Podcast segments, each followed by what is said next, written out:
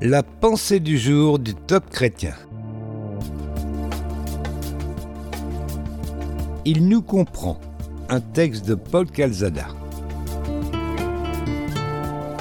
Nous lisons dans Hébreu chapitre 4. Il a été tenté comme nous en toutes choses. Ayant revêtu notre humanité en prenant un corps semblable au nôtre, le Seigneur est en mesure de nous comprendre parfaitement. Il n'est pas un Dieu lointain et inaccessible, un observateur indifférent de notre condition humaine. Il a vécu dans sa chair et dans son âme les mêmes épreuves que nous.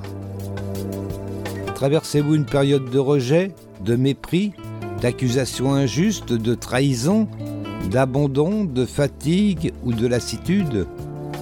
Il a connu tout cela. Trahi par Judas, renié par Pierre, abandonné de tous, il monte vers Golgotha. À Gethsemane, tous ses disciples s'endorment alors qu'il livre le plus terrible combat de sa vie.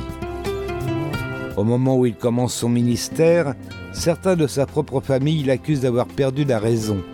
Marc 3. Il subit les colibets d'une foule dressée contre lui par les religieux de son temps. Il est injustement condamné à mort et l'un des brigands le méprise et l'injurie. Matthieu 27. Tout au long de son service, il a connu la fatigue, la soif et la faim. La mort de son ami Lazare l'affecte profondément et devant son tombeau, il pleure. Jean 11. Le prophète Ésaïe donne cette description de Jésus méprisé et abandonné des hommes, homme de douleur et habitué à la souffrance, semblable à celui dont on découvre le visage, nous l'avons dédaigné, nous n'avons fait de lui aucun cas. Ésaïe 53. Il est venu chez les siens et les siens l'ont rejeté. Jean 1. On a cherché de faux témoins pour l'accuser à tort. Matthieu 26. Dans la force de l'âge, il a été condamné à mort. Voilà pourquoi il est en mesure de vous comprendre alors que vous êtes bousculé par les drames de la vie. Approchez-vous de lui avec confiance. Il comprend votre peine. Il voit vos larmes. Il connaît vos alarmes. Il vous dit, je suis passé par là, je te comprends et je veux t'aider. Être chrétien, ce n'est pas vivre une vie sans tentation, sans drame, sans difficulté.